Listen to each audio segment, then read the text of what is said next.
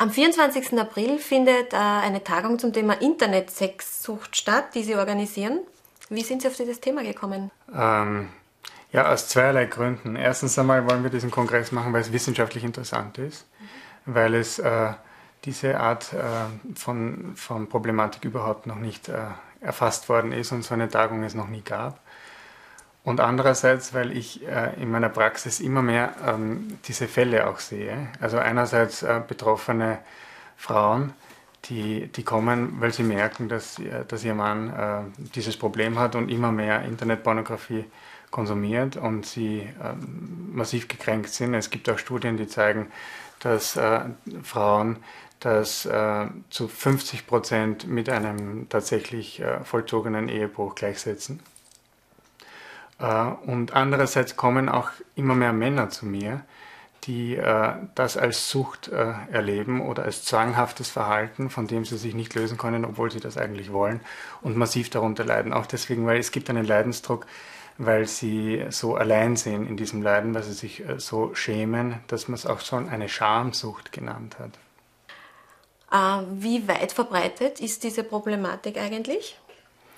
Es gibt eine sehr interessante Studie ähm, aus dem Jahr 2008, die besagt, dass ungefähr 2% der Internet-User ähm, Internet-sexsüchtig sind. Und das ist, wenn man das ganz vorsichtig aufrechnet, wären das ungefähr 40.000 Österreicher, die betroffen sind, hauptsächlich Männer, aber auch Frauen. Ist diese Störung in den psychiatrischen Klassifikationssystemen eigentlich schon erfasst?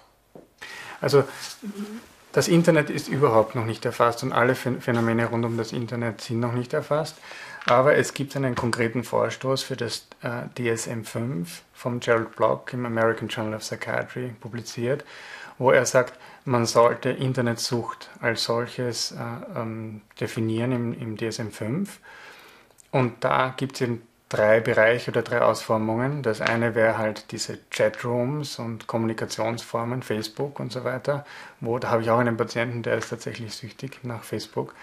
Dann äh, der zweite Bereich sind diese ganzen Spiele, World of Warcraft oder so weiter, Rollenspiele. Und das dritte ist eben die Sexsucht. Also das heißt, es gibt einen ganz konkreten äh, Vorstoß von der American Academy of Psychiatry, die das eigentlich äh, zu, zu einer psychiatrischen Klassifikation führen möchte. Und weiß man, welche Auswirkungen dieses Problem auf Beziehungen haben kann?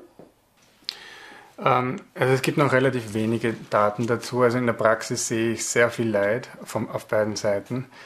Aber die eine Studie, diese eine Studie, Sex in America Online, zeigt, dass Frauen wesentlich mehr leiden als Männer, wenn in der Beziehung äh, Internetpornografie ähm, konsumiert wird. Erstens einmal deswegen, weil sie sich als ähm, weniger attraktiv empfinden. Zweitens einmal, weil sie das Gefühl haben, dass weniger Sexualität tatsächlich stattfindet.